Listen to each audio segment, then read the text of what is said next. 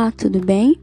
Meu nome é Fernanda Pavanelli Lima e eu sou estudante acadêmica do primeiro período de Ciências Biológicas no Instituto Federal do Paraná, campus Umarama. Essa gravação tem como objetivo lhe apresentar informações e curiosidades sobre o câncer. Então vamos lá? Primeiramente, você sabe o que é o câncer? O câncer pode ser definido como uma alteração celular. Ele é o conjunto de mais de 100 doenças e também pode afetar os animais.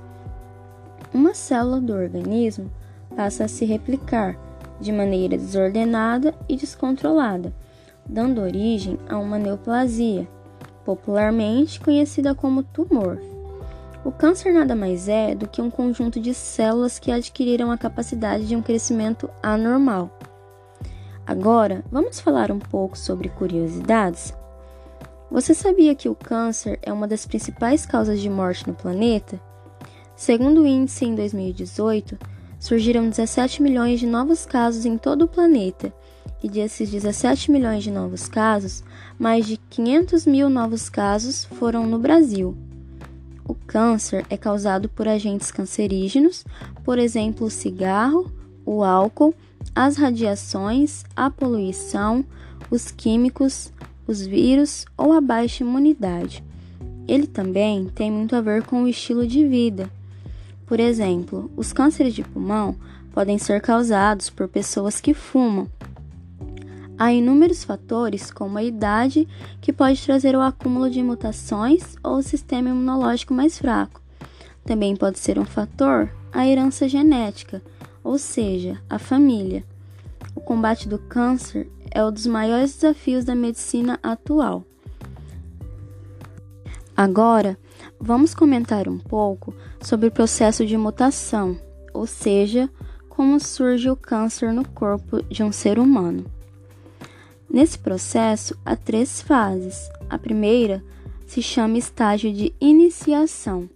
Acontece na célula quando sofrem os efeitos do primeiro agente cancerígeno e se alteram geneticamente. Nessa fase, ainda não é possível detectá-lo, porém, ele fica preparado para atacar na próxima etapa. A próxima etapa, dita etapa 2, se chama estágio de promoção acontece quando células geneticamente alteradas sofrem os efeitos do segundo grupo e é transformada em uma célula maligna de forma lenta e gradual. O estágio 3 é chamado estágio de progressão, isto é, quando as células malignas transformadas no estágio 2 se multiplicam de forma descontrolada e irreversível, conhecidas como tumor, que tem como exemplo a leucemia.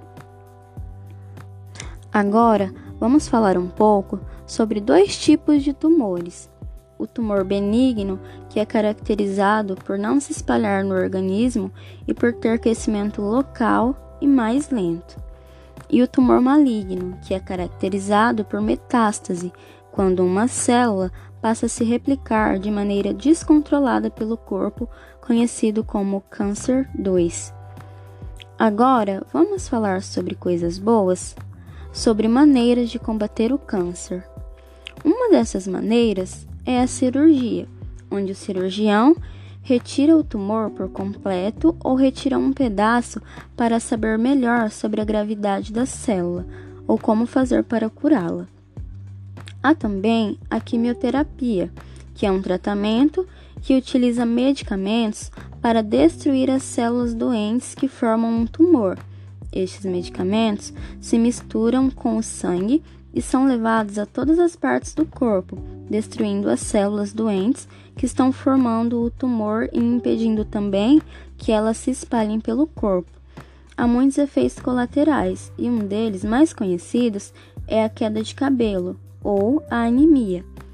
Outra forma é a radioterapia, ou seja, a radiação que acaba ou ajuda a controlar o tamanho do tumor. Alguns efeitos colaterais são a queda de cabelo, a coceira ou feridas na pele, entre muitas outras coisas. Os cientistas estão sempre procurando novas maneiras de combater o câncer. Uma dessas descobertas é a imunoterapia. A imunoterapia são drogas que ensinam o corpo a detectar células cancerosas e combatê-las por conta própria. Nessa descoberta, temos um novo tratamento que usa células geneticamente modificadas para impedir a doença. Esse tratamento é disponível em poucos países.